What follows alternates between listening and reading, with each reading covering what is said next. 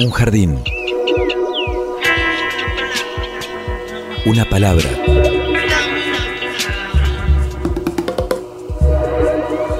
Un sitio donde poder crecer en la tierra. Donde nos alcance el sol. Y donde podamos reír. Una canción que hable de nosotros. De los sueños. De las raíces. Un pasadizo por donde caminar entre las flores.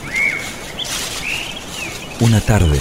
Mi realidad es una realidad donde lo fantástico y lo real se ejecuta cotidianamente. Miles de seres vivos con las formas de hoy, caminando y flotando en este sitio tan diverso que le dedicamos la existencia para descubrirlo.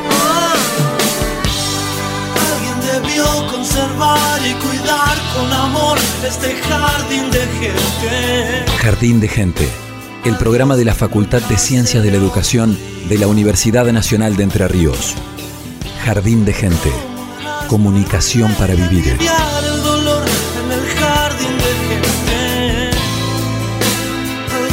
Acuerdo en tu alma.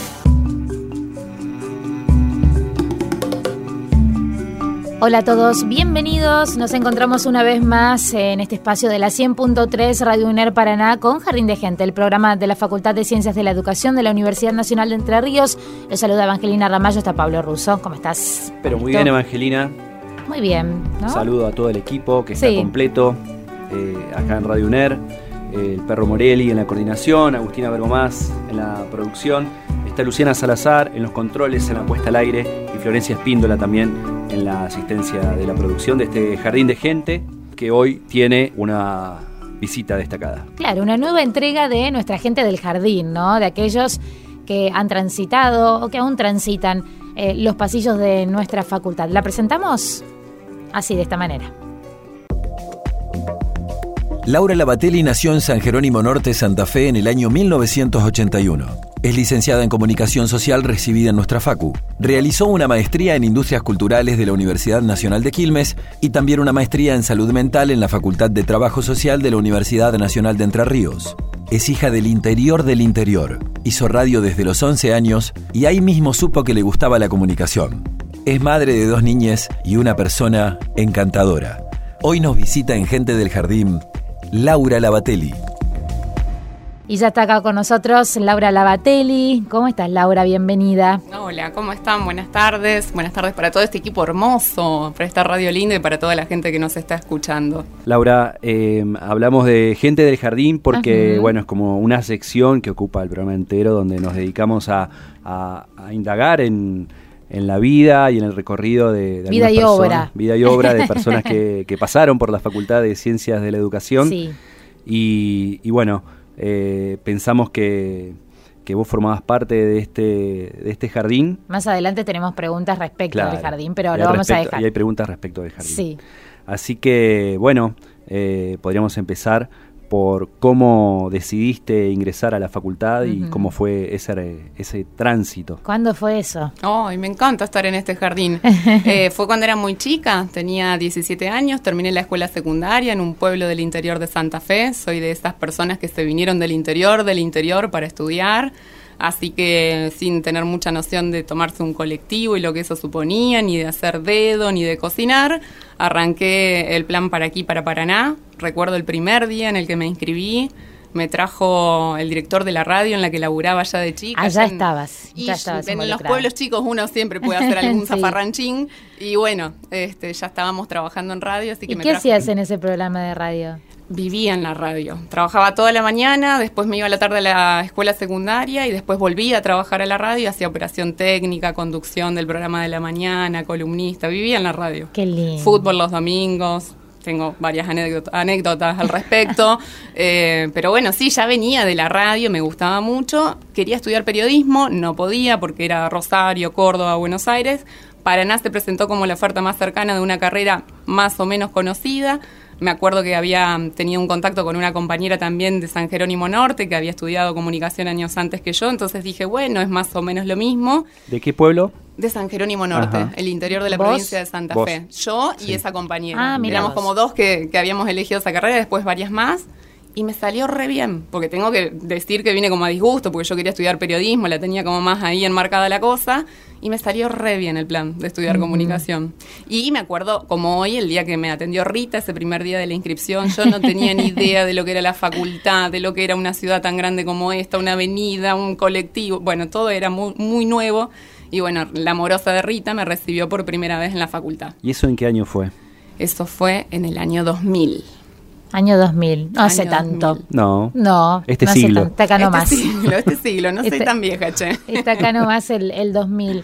Y bueno, y en ese en esa trayectoria, ¿no? Dentro de la, de la universidad, fuiste eh, diseñando también tu propio recorrido, ¿no? Hacia dónde querías ir con la comunicación, ¿no? Y bueno, efectivamente siempre supe que iba a hacer la orientación en periodismo, pero después nunca más hice periodismo. Después me fui para otro lado, un poco por las influencias de materias, de cátedras, de docentes, y sí, ya desde un segundo, tercer año arranqué más por el lado de, bueno, ahí la comunicación comunitaria, la salud, y, y ya quedé ahí focalizado en ese caminito que venimos construyendo ahora entre muchos otros, sí. ¿Cómo fue a principios de siglo este, mudarse, esto que decís, a una ciudad grande, de repente, ¿con quién vivías? ¿Compartías departamento? Obvio. ¿Alquilabas, ¿Alquilabas sola? Crisis del 2000, está bien, nosotros teníamos, los santafesinos teníamos LECOP.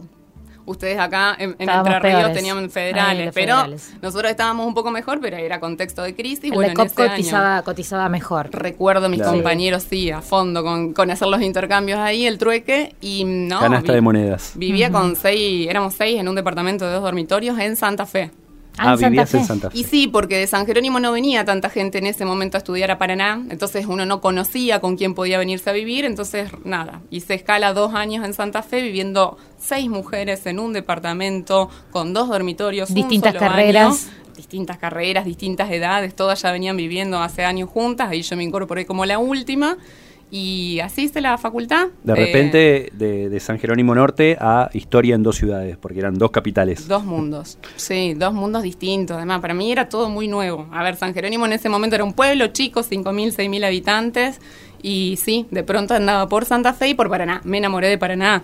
Aguanté los dos años del contrato y, y ya después me vine para acá.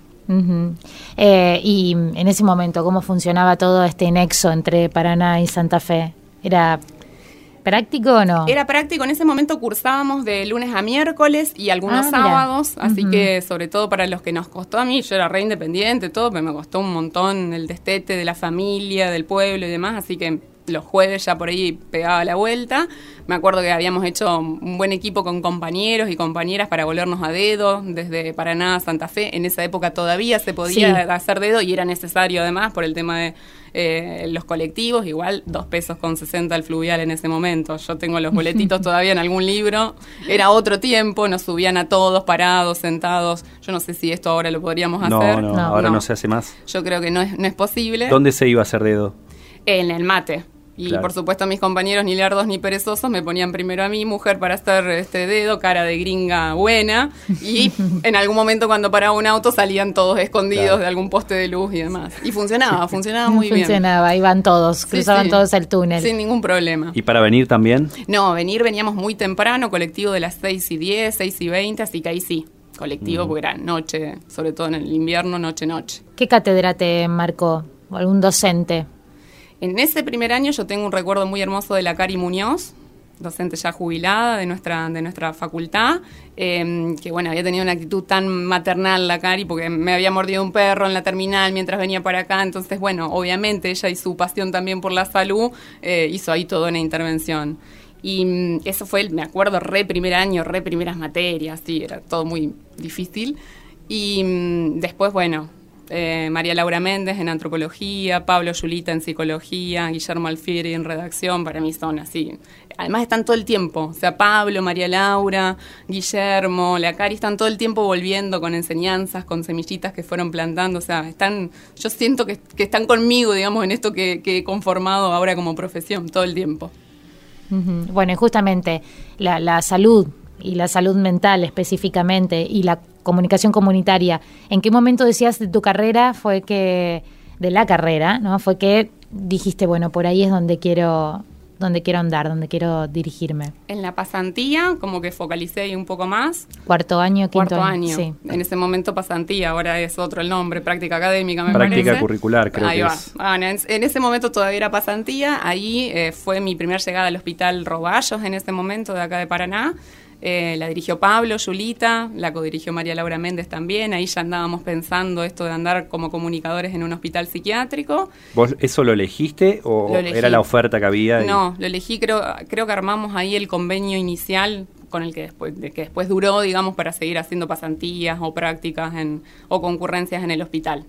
Y después de esa pasantía, que la habíamos hecho con base en la Agencia Radiofónica de Comunicación de nuestra FACU, eh, bueno, ya vino la tesis, y la tesis también anduvo por ahí, y ya en el medio habíamos conseguido, Mauro y yo, laburo en el hospital como técnicos en comunicación social, y bueno, ya estábamos ahí en el baile. ¿Y ahí cómo fue entrar a trabajar como técnicos en comunicación los primeros, me imagino, los del primeros. hospital? Los Sí, primeros. había estado antes el Dani Camiolo, que es un compañero Sí. también de nuestra, de nuestra facultad, pero él estaba como laburante de carrera administrativa. Si bien él había hecho ya bastantes acciones de comunicación, no tenía En radio, formalmente. sobre todo. Exactamente, Sí. la radio de la nuca, que en algún momento funcionó en, en el Hospital Roballos de ese momento. Pero bueno, el Dani era eh, personal administrativo del hospital. Cuando llegamos con Mauro, gracias a que estuvo una trabajadora social, mujer, a cargo de la dirección y que solo ella pudo ver que tal vez dos comunicadores en un hospital psiquiátrico podrían aportar algo, se conformó el área de comunicación. Esa directora fue Alicia Alzugaray, que, bueno, fue una de las primeras directoras, fue la primera directora mujer, trabajadora social no médica del hospital, hoy Escuela de Salud Mental, antes doctor Antonio Roballos. Claro, viste todo ese cambio. Eh, fuiste testigo de lo de dejar atrás ese mm, hospital psiquiátrico a pasar a este hospital escuela, ¿no? Sí. Eh, ¿Fue grande Es esa grande, modificación? está ¿Fue, siendo. ¿Fue paulatina? ¿Fue un día dijeron, bueno, ahora esto funciona de esta manera? ¿Cómo fue? No, está haciendo la transformación. Ujú. Sí llegamos en un momento así revisagra, porque bueno, esto, el cambio de, de- de una figura femenina en la, en la dirección del hospital, la incorporación de muchas otras disciplinas, el movimiento también que genera la residencia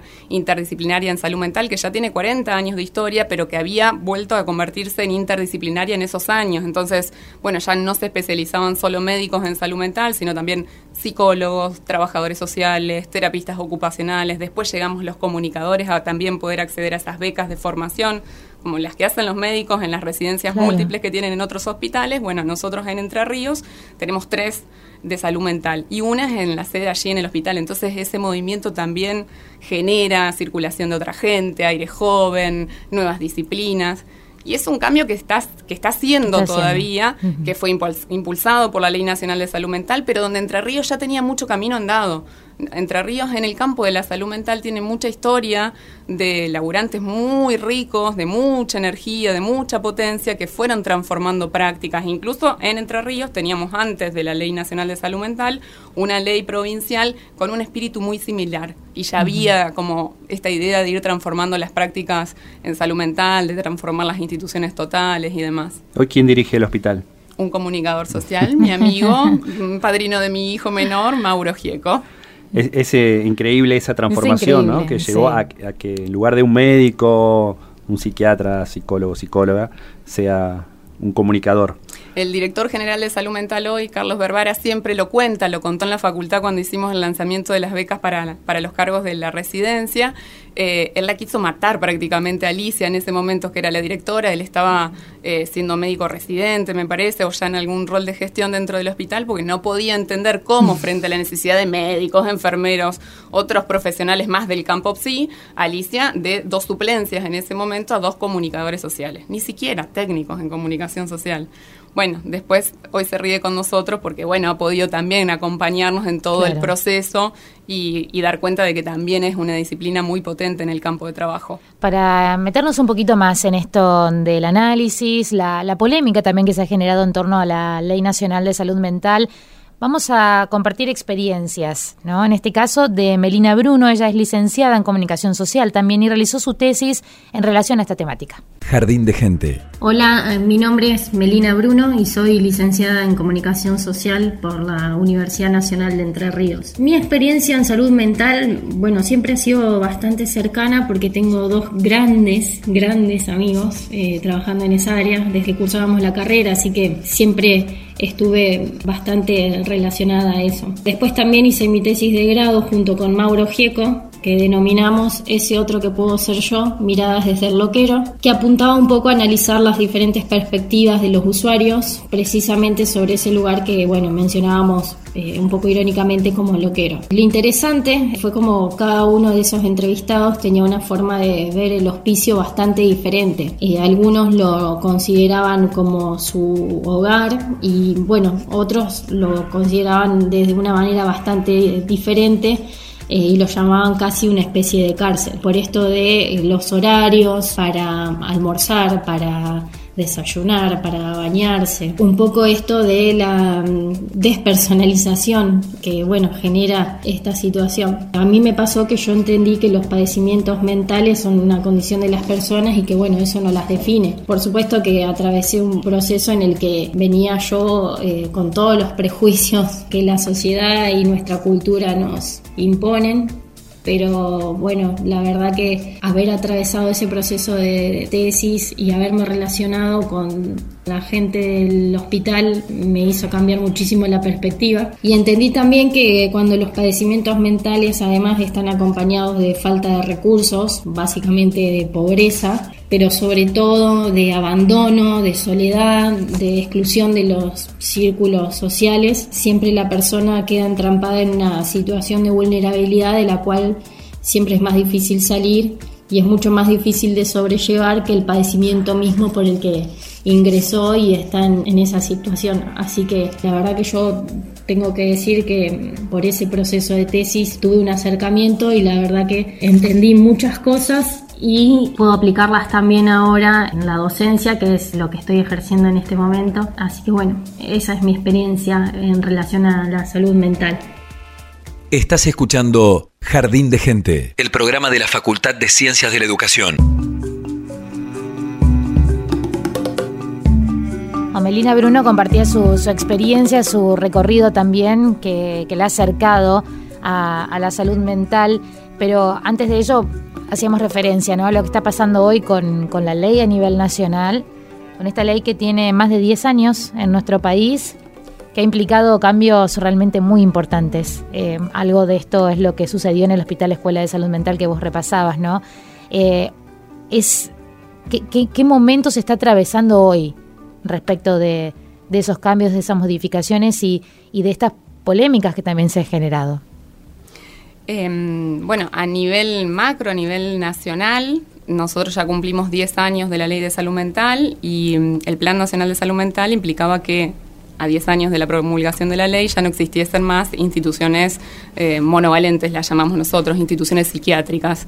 Esto no pasó, el presupuesto ha sido siempre el mismo, no hemos podido aumentar el, presupuesto para, para, salud mental y con ello no hemos podido invertir en dispositivos alternativos, dispositivos comunitarios que permitan que justamente las personas que llevan años en instituciones de las que Gosman llamaba totales puedan volver a intentar una vida autónoma por fuera de las instituciones, de los horarios, de esto que mencionaba también Melina como alguna de las lecturas que habían recogido en su tesis.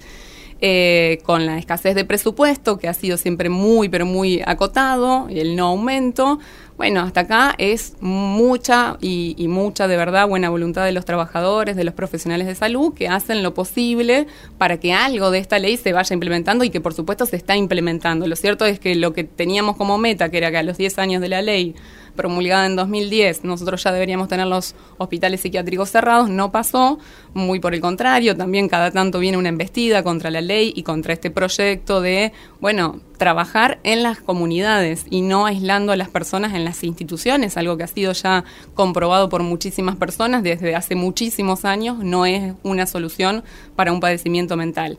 Eso a nivel nacional. A nivel de lo local, de lo más nuestro, o a nivel incluso provincial, bueno, Entre Ríos siempre sigue siendo de avanzada, no solemos hacer o no sabemos hacer buena prensa del laburo que tenemos en el campo de, la salud mental en Entre Ríos, pero así como tuvimos una, una ley mucho antes que la actual Nacional de Salud Mental, muy, muy progresista en términos de pensarnos en salud mental comunitaria, en términos de cómo pensar la atención del padecimiento subjetivo, también hoy tenemos muchos avances realizados en lo que más o menos contextualiza nuestra ley. A ver, yo entré al hospital en el, año 2005 formalmente a trabajar.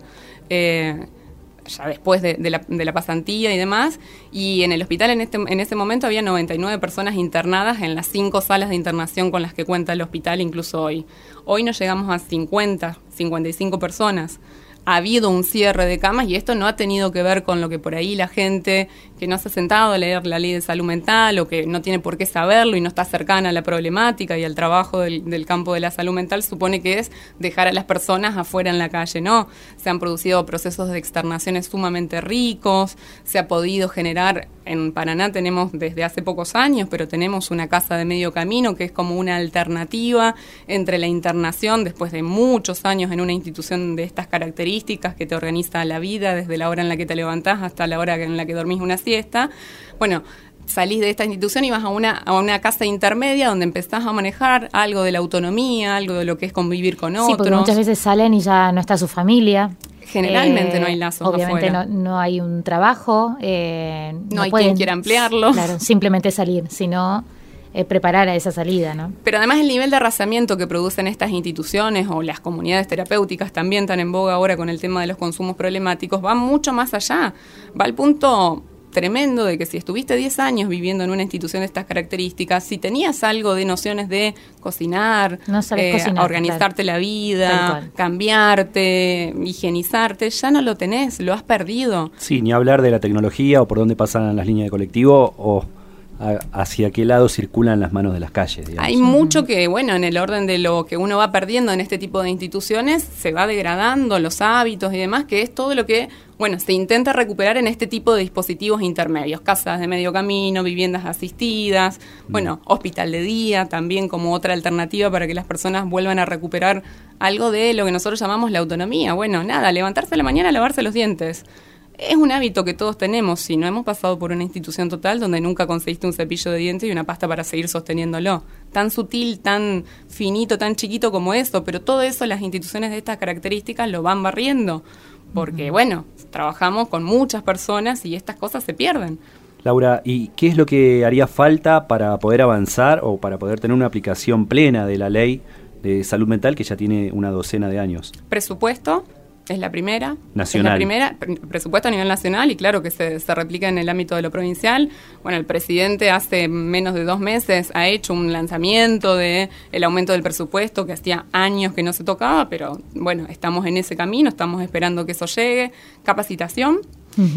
Eso sigue, eso sí es permanente, o sea, los trabajadores de salud tenemos que capacitarnos todo el tiempo porque los problemas son nuevos todo el tiempo, que decir ahora en la pospandemia con todo lo que pasa pospandemia a nivel subjetivo. Em, y el trabajo con la comunidad, el trabajo comunitario, el salir de las instituciones para trabajar con los vecinos y vecinas y familiares que van a recibir a esas personas o que van a ser como el, el anclaje de estas personas para que no terminen otra vez internadas aquellas que ya están internadas o para que aquellas que vienen haciendo consultorio y tratamiento de manera ambulatoria no tengan crisis y puedan estar sostenidas y contenidas en la sociedad convengamos que nuestra sociedad es una sociedad bastante compleja hoy a nivel de los lazos, de los vínculos, como para poder también suponer que algo de lo que la comunidad les pueda ofrecer a estas personas se vaya a dar así nomás. Hay que hacer un trabajo ahí comunitario más fuerte y ahí estamos todos. Los vecinos, los familiares, los profesionales, todos. Estamos dialogando con Laura Lavatelli, ella es comunicadora social, está en el área de comunicación del Hospital Escuela de Salud Mental, coordinadora del proyecto, el programa La Bisagra, la radio abierta y andariega también del Hospital Escuela de Salud Mental. Ya nos vamos a meter en eso. Ha publicado un libro sobre esas historias de, la radio que la llevan a, ese inicio, ¿no? Que nos contaba hoy al inicio en su pueblo del interior de Santa Fe, donde hacía radio y hoy también lo, lo está haciendo, pero desde otra perspectiva. Música, es el momento. Sí, vamos con Avisale Acoso. Así es, una banda concordiense. Para armar y desarmar, vocabulario.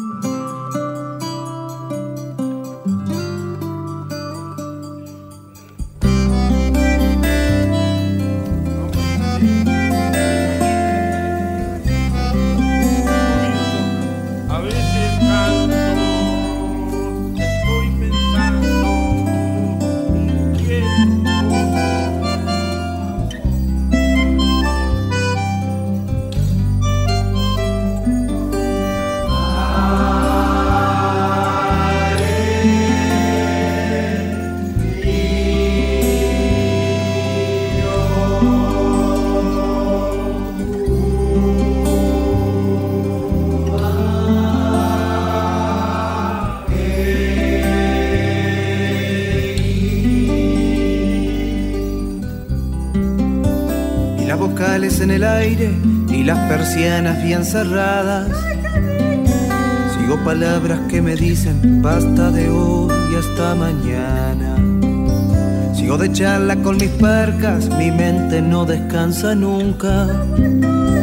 Solo una dosis de mañana distrae mi terrible angustia.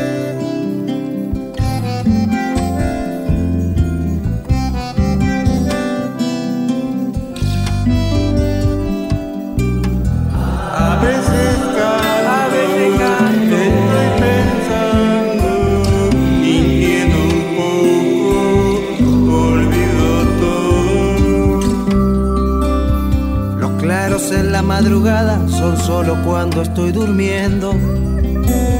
Me veo en grandes caravanas viajando por el mundo entero. Pero las cosas que me pasan no engancho con grandilocuentes que ponen marcas en mi cara diciendo que soy diferente.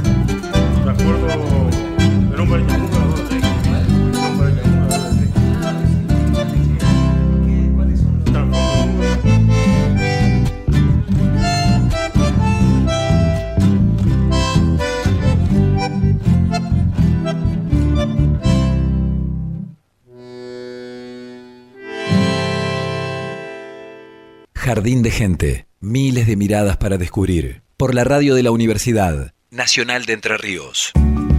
Y en este espacio de Gente del Jardín, en Jardín de Gente, estamos conociendo la historia de Laura Labatelli, su trabajo como comunicadora social especializada en el área de salud mental, en la comunicación, en el Hospital Escuela de Salud Mental. Ya vamos a seguir con esa, eh, con esa información, porque, bueno, yo dije que era la coordinadora de la bisagra, en realidad es una, es la fundadora, una de las líneas fundadoras de Radio La Bisagra. ¿no? De, del Hospital Escuela de Salud Mental y ya vamos a, a charlar sobre eso, sobre esa experiencia que tiene que haber sido realmente única y que ha cambiado en mucho. Pero ahora y ahora tenemos eh, una serie de preguntas, Laura, que tenemos que hacerte, que, son muy formales. Este, la, cara, la cara lo indica, la cara lo indica. hubo un grupo de estudio, una línea de investigación, este, que determinó que estas preguntas eran esenciales en este programa y que hay que responderlas eh, de forma este, sincera y automática, digamos, sin pensarlo demasiado. Estas son las verdaderas preguntas eh, importantes.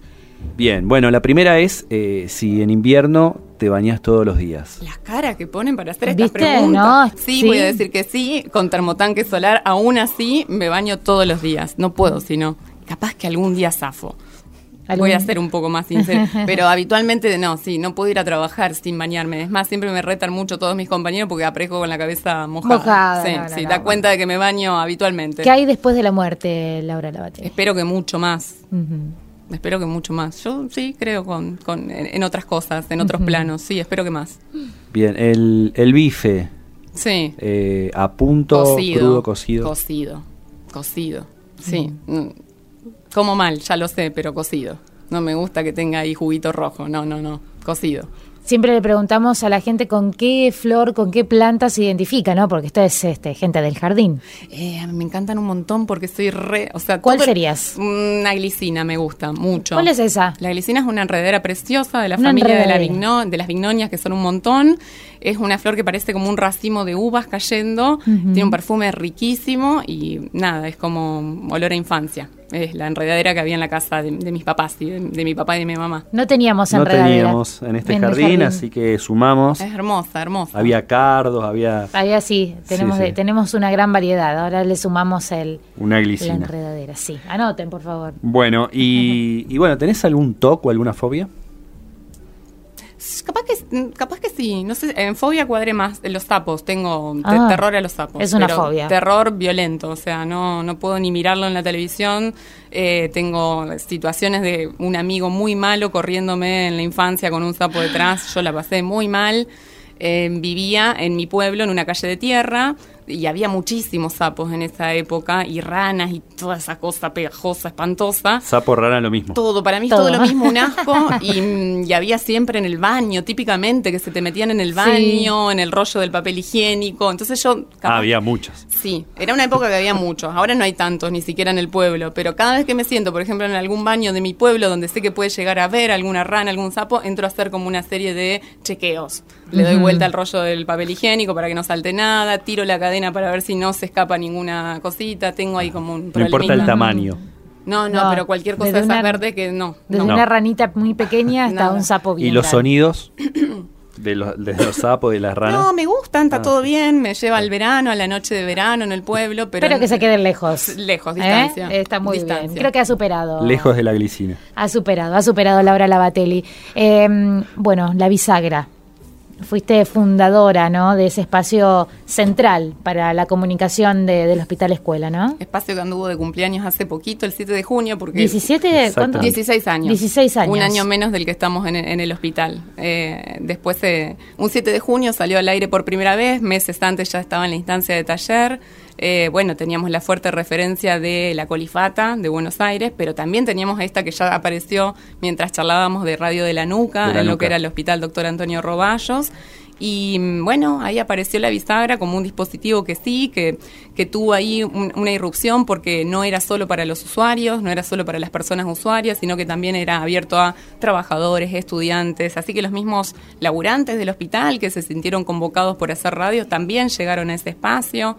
Eh, sí, ¿Cómo, ¿Cómo empezó? ¿Como radios abiertas? Empezó como instancia de taller en lo que hoy es el aula magna del hospital, que fue un fiasco para todos los que llegaron a esa primera convocatoria porque esperaban que haya un micrófono, esperaban que haya algo parecido a lo que tenemos en este estudio y nada de eso pasó, era solo una ronda de gente.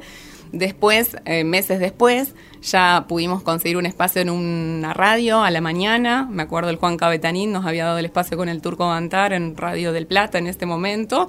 Y ahí fue la primera vez, un 7 de junio, Día del Periodista, que la bisagra salió al aire. En un micro pequeño. Claro, 15, 20 minutos, media hora nos habremos extendido, no nos alcanzaba, éramos un montón, todos querían hablar.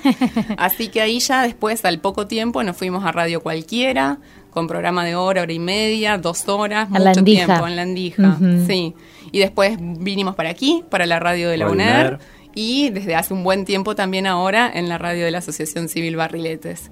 Y bueno, en ese periodo de tiempo que ya hemos dicho que son unos cuantos, 16 años, fuimos cambiando las coordinaciones, los equipos, bueno, se ha ido modificando todo el tiempo. Pero siempre estás ahí, estás, Y es como el primer amor. Es andariega, ¿no? La, bisagra. es andariega, sí, es abierta y andariega. Y, y, siempre hablamos de estas dos características que la nominan, que la nombran, porque así se presenta la bisagra radio abierta y andariega del Hospital Escuela, porque siempre está abierta que llegue gente, ¿sí? Más allá de que por allí se acotan los, plazos de admisión para que la gente pueda llegar y sea ordenado, siempre es un espacio abierto a reformarse, a modificar, a que se incluya más gente. Hay un grupo numeroso ahora. Y están siendo entre de 15 personas, 10, 15, depende de la época, a veces 20. Bueno, ahora se está armando un viaje a, a un festival que organiza la gente del Frente de Artistas del Borda en Mar del Plata, que es histórico, que es donde muchos conocimos el mar por, por primera vez. Eh, y ahí vamos, una banda, porque también esto de la bisagra es que siempre está convocando a quienes pasaron en todos estos años, así que siempre somos un montón. Muchos. Sí. Eh. Eh, además de, del grupo y sus reuniones de producción y las salidas al aire, no sé si sigue actualmente, pero en un momento había un dispositivo de escucha también. El espacio de escucha en el hospital, sí, hermoso. No, en este momento no, lo hacíamos cuando estaban saliendo por Radio UNER a la tarde eh, estaban los compañeros acá en la radio y estábamos otros nosotros, ahí estaba también dando vuelta por ahí, eh, escuchando en las salas del hospital. Lo que sí hicimos ahora con ese objetivo también es en los pasillos de los consultorios externos del hospital poder poner parlantes, entonces los jueves a la tarde, cuando ahora en estos momentos sale al aire, la bisagra a las, a las 17, ponemos en los pasillos de los consultorios externos del hospital a la bisagra para que, ah, para muy que bueno, se escuche. Está muy bueno. Tenemos otro audio para compartir. En este caso, que también eh, la conoces, es Valeria Vidal. Ella es licenciada en Comunicación Social, docente de Psicología de la Facultad de Ciencias de la Educación y está especializada también en salud mental. Ella comparte este mensaje. Hola, mi nombre es Valeria Vidal. Soy licenciada en Comunicación Social de la Facultad de Ciencias de la Educación de la UNER. También soy docente de la Cátedra de Psicología de la licenciatura en comunicación social y egresada de la primera camada de comunicadores especialistas en salud mental de la residencia interdisciplinaria en salud mental que tiene sede en el Hospital Escuela de Salud Mental que está en la ciudad de Paraná. Bueno, mi, mi recorrido por este campo inició hace ya hace muchos años con un informe periodístico en el taller de especialización Redacción 1. Sensibilizada por esta temática, problemática, cuando estaba ya terminando mi carrera, llevé a cabo mi tesis en la radio comunitaria del Hospital Miri López de la ciudad de Santa Fe, que es un dispositivo alternativo de salud mental. Después que me recibí, justo se abrió la, la primera convocatoria para comunicadores a la RISAM y obvio me anoté. La RISAM es una formación de posgrado en servicio que te brinda muchas herramientas teórico-prácticas y en la cual aprendes mucho de tus compañeros de otras disciplinas como la psicología, la medicina, eh, la terapia ocupacional, el trabajo social, ahora también la, la, enfermería. Durante mi formación pasé por diferentes dispositivos alternativos de salud mental, también por emprendimientos laborales. Un tiempo estuve formándome y trabajando también en la Dirección Provincial de Salud Mental de Entre Ríos e incluso fui jefa de residentes en el último año de la residencia. El paso por la RISAM por la residencia interdisciplinaria en salud mental me brindó una mirada transversal que me acompaña a todas partes, a todos los espacios en los que me desempeño actualmente como profesional y que tiene que ver más que nada con un modo complejo de comprender el padecimiento y malestar de las personas. Y creo que mi, mi recorrido y el de otros comunicadores, otros colegas, tiene que ver con acercar herramientas que ayuden a expresarnos, a vincularnos, a revincularnos con otros, con lo vital, con lo que nos hace sentir vivos. Mi inserción eh, en este campo también estuvo y está tenida por mi paso por el área de comunicación comunitaria de la Facultad de Ciencias de la Educación, porque consigo la comunicación como la comunicación comunitaria, a la salud desde un punto de vista integral y a la clínica como una clínica ampliada. Considero que solos, sin comunidad, enfermamos entonces, bueno, mi, desempeño profesional esté donde esté, trabajando en docencia, dando un taller con adolescentes, con niños, adultos mayores, incluso haciendo gestión y planificando. Tengo siempre la mirada puesta en el territorio, inclusive creando contenido para redes sociales, por ejemplo, lo que sea. Tengo como objetivo apuntar a construir comunidad, porque entiendo la comunicación y a la salud mental desde ahí. Me parece fundamental. Jardín de Gente, con la conducción de Evangelina Por la radio de la Universidad Nacional de Entre Ríos.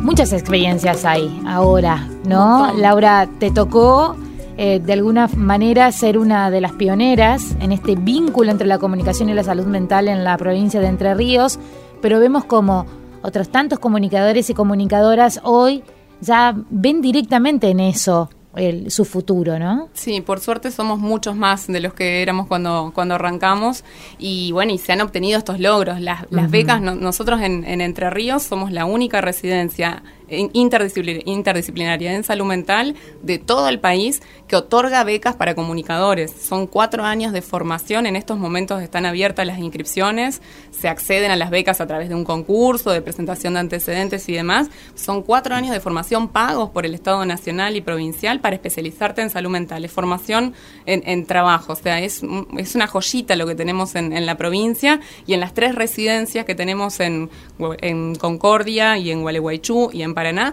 tenemos cargos para comunicadores sociales. Así que, bueno, aquellos egresados ya con título en manos, una interesante alternativa para especializarse en el campo profesional. Me imagino que habrá sido dialéctica esa transformación, ¿no? Así como eh, el ingreso de ustedes y, de un montón de otras, de otras personas al hospital escuela fue modificando esa convivencia interior al punto de que hoy hay un director que es comunicador. También supongo que eso habrá eh, tenido alguna injerencia dentro de, las carreras, de la facultad, de las líneas de, de aprendizaje en la Facultad de Ciencias de la Educación? Estaba pensando, mira, te estaba escuchando y pensaba que me ibas a hablar al respecto de las personas, porque obviamente quienes ingresamos en esa, a, esa institución en todo este tiempo somos otros los que salimos y nos atravesó de una manera a nivel de lo profesional que probablemente hoy las notas que haríamos como periodistas son bien distintas a las que, las que estaríamos haciendo salidos recién de la facultad por todo el aprendizaje, por toda la transformación que implicó ese, ese proceso, ese recorrido. Y mm, nuestra facultad se fue acercando un poco a través de los trabajos prácticos de las cátedras, un poco a través de las prácticas curriculares, a través de las tesis que empezaron a multiplicarse específicas en el campo de la salud mental. Eh, hemos dictado durante algún tiempo también, en cuarto año, un seminario de problemas contemporáneos de la comunicación, donde también se aborda el tema de la comunicación, la salud y la discapacidad.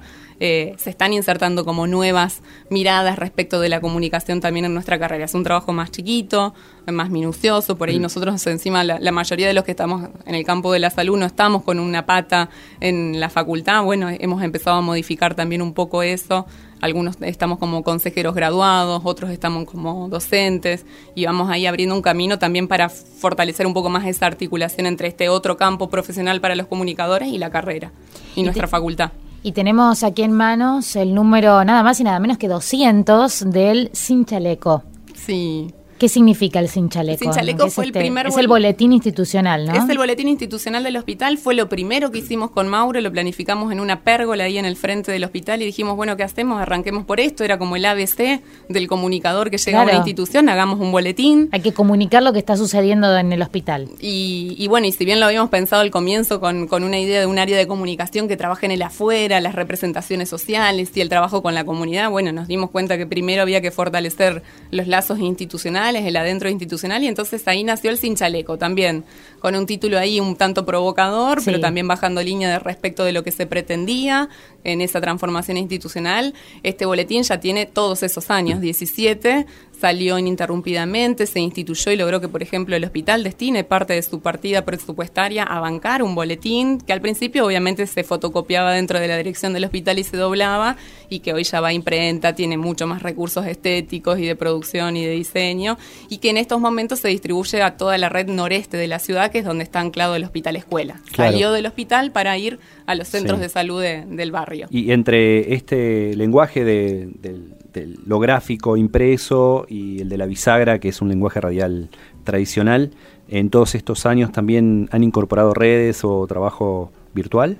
Sí, tenemos la página web del hospital, la oficial, que es la www.hcm.gov.ar. Bueno, el Facebook fue lo primero que tuvimos y ahí quedamos. Eh, fue cuando logramos tener computadora en el hospital con internet, arrancamos con el Facebook y es hoy como la fanpage donde circula mucha información, también más de la intimidad institucional y aparece también una red social un poco mixta entre mostrar lo que es el hospital hacia afuera, pero también dar lugar y reconocimiento a los laburantes y a las prácticas que se sostienen dentro del hospital escuela. Laura, estuvimos recorriendo tu llegada a la ciudad de Paraná, a la, a la Facultad de Ciencias de la Educación, tu, tu paso primero como, como este, práctica curricular, como diríamos hoy, después trabajadora eh, en relación a la salud mental, pero hubo algún momento eh, en estos últimos años de, de, tu vida donde también eh, estuviste trabajando en el Instituto Audiovisual de Entre Ríos. Hubo un paso ahí, un acercamiento al área de cine. Sí, y que viene muy bien siempre. Nosotros los que trabajamos en salud mental siempre decimos que está bueno ir moviéndose, rotando, porque bueno, también es un laburo que absorbe, que transforma, que también cuesta, agota. Entonces hubo un periodo de tiempo donde también con Mauro, esto es así, nos fuimos los dos juntos, nos tomamos un recreo, un descanso en el Instituto Audiovisual de Entre Ríos, periodo donde también empezamos a cursar la, la maestría en Industrias Culturales.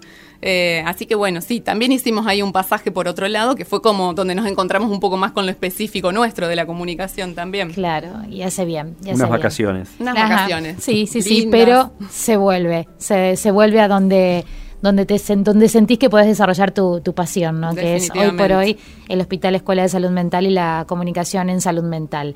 Laura Lavatelli, realmente ha sido bueno un placer conocer tu historia en este, en este jardín y ya hemos podido incorporar la enredadera. Eso es importantísimo. Sí, fundamental. ¿Eh? Y Laura está a cargo de la elección del tema de cierre. Claro que sí. Y nos va a decir cuál es y, por qué. ¿Por qué? Es uno de la máquina de hacer pájaros que lo conocí hace poquito en el cumple de Charlie, lo cantó Fito y me pareció hermosísima la letra. Tiene una letra hermosa. Yo soy muy musical, tengo bandas de sonidos en mi vida. Esta se llama No te dejes desanimar. Qué mejor irnos con esto en este momento. Me encantó, creo que sí, que es la adecuada para despedirnos. Gracias, Laura. A ustedes, muchas gracias. Pablo, nos reencontramos la semana que viene. El miércoles que viene por Radio UNER Paraná. Será hasta entonces.